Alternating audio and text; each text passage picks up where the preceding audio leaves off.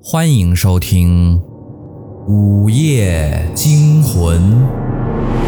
您的订阅就是对主播最大的支持。柴公子在这里每天为您讲述一个鬼故事。禁忌之话不可乱说。张三是学校的名人，他的本事无人不知，无人不晓，端的是诡异无比。张三号称有一口三寸不烂之舌，能把活人说死，死人说活。把死人说活，张三没干过，但是把活人说死倒是干了不少。若是从张三口中说出谁要死，那绝对没有一个能活过七天的。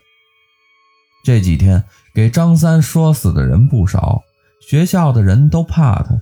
都把他当做那带来厄运的乌鸦，人人敬而远之。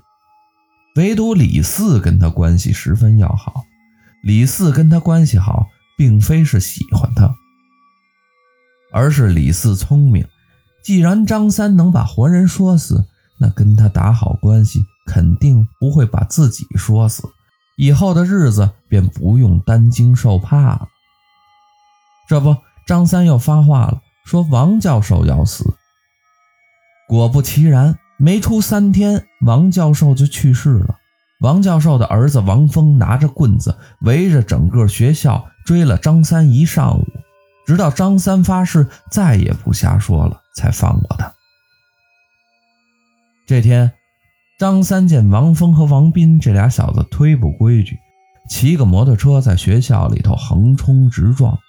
张三的嘴突然又痒了，话忍不住就脱口而出：“这俩小王八蛋肯定要被车撞死。”走在旁边的李四心中一凉，恐怕是又要死人了。果然，当天下午，王峰和王斌开着摩托车轰轰烈烈地撞上了大货车，车毁人亡。这话应验的太快了。快的让张三也有些害怕，怎么说死就死了呢？莫不是这舌头还真有特异功能？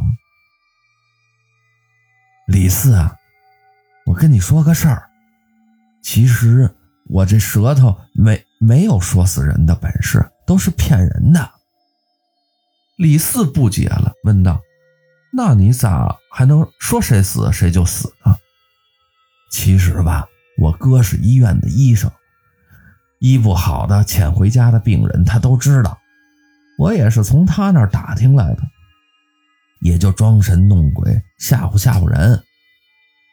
李四又道：“那王峰、王斌咋也死了呢？他们总没病吧？他们俩就是个意外，偶然被我说中了。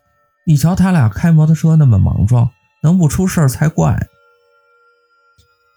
忽然一阵大风吹来，张三捂着嘴，痛苦地叫了起来。怎么了？李四吓了一跳。张三指着嘴，就是说不出话来。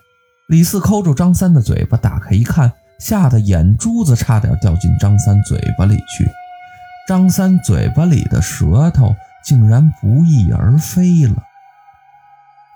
阴曹地府里，王峰手里拿着一截舌头。这丫头说话能把活人说死，死人说活。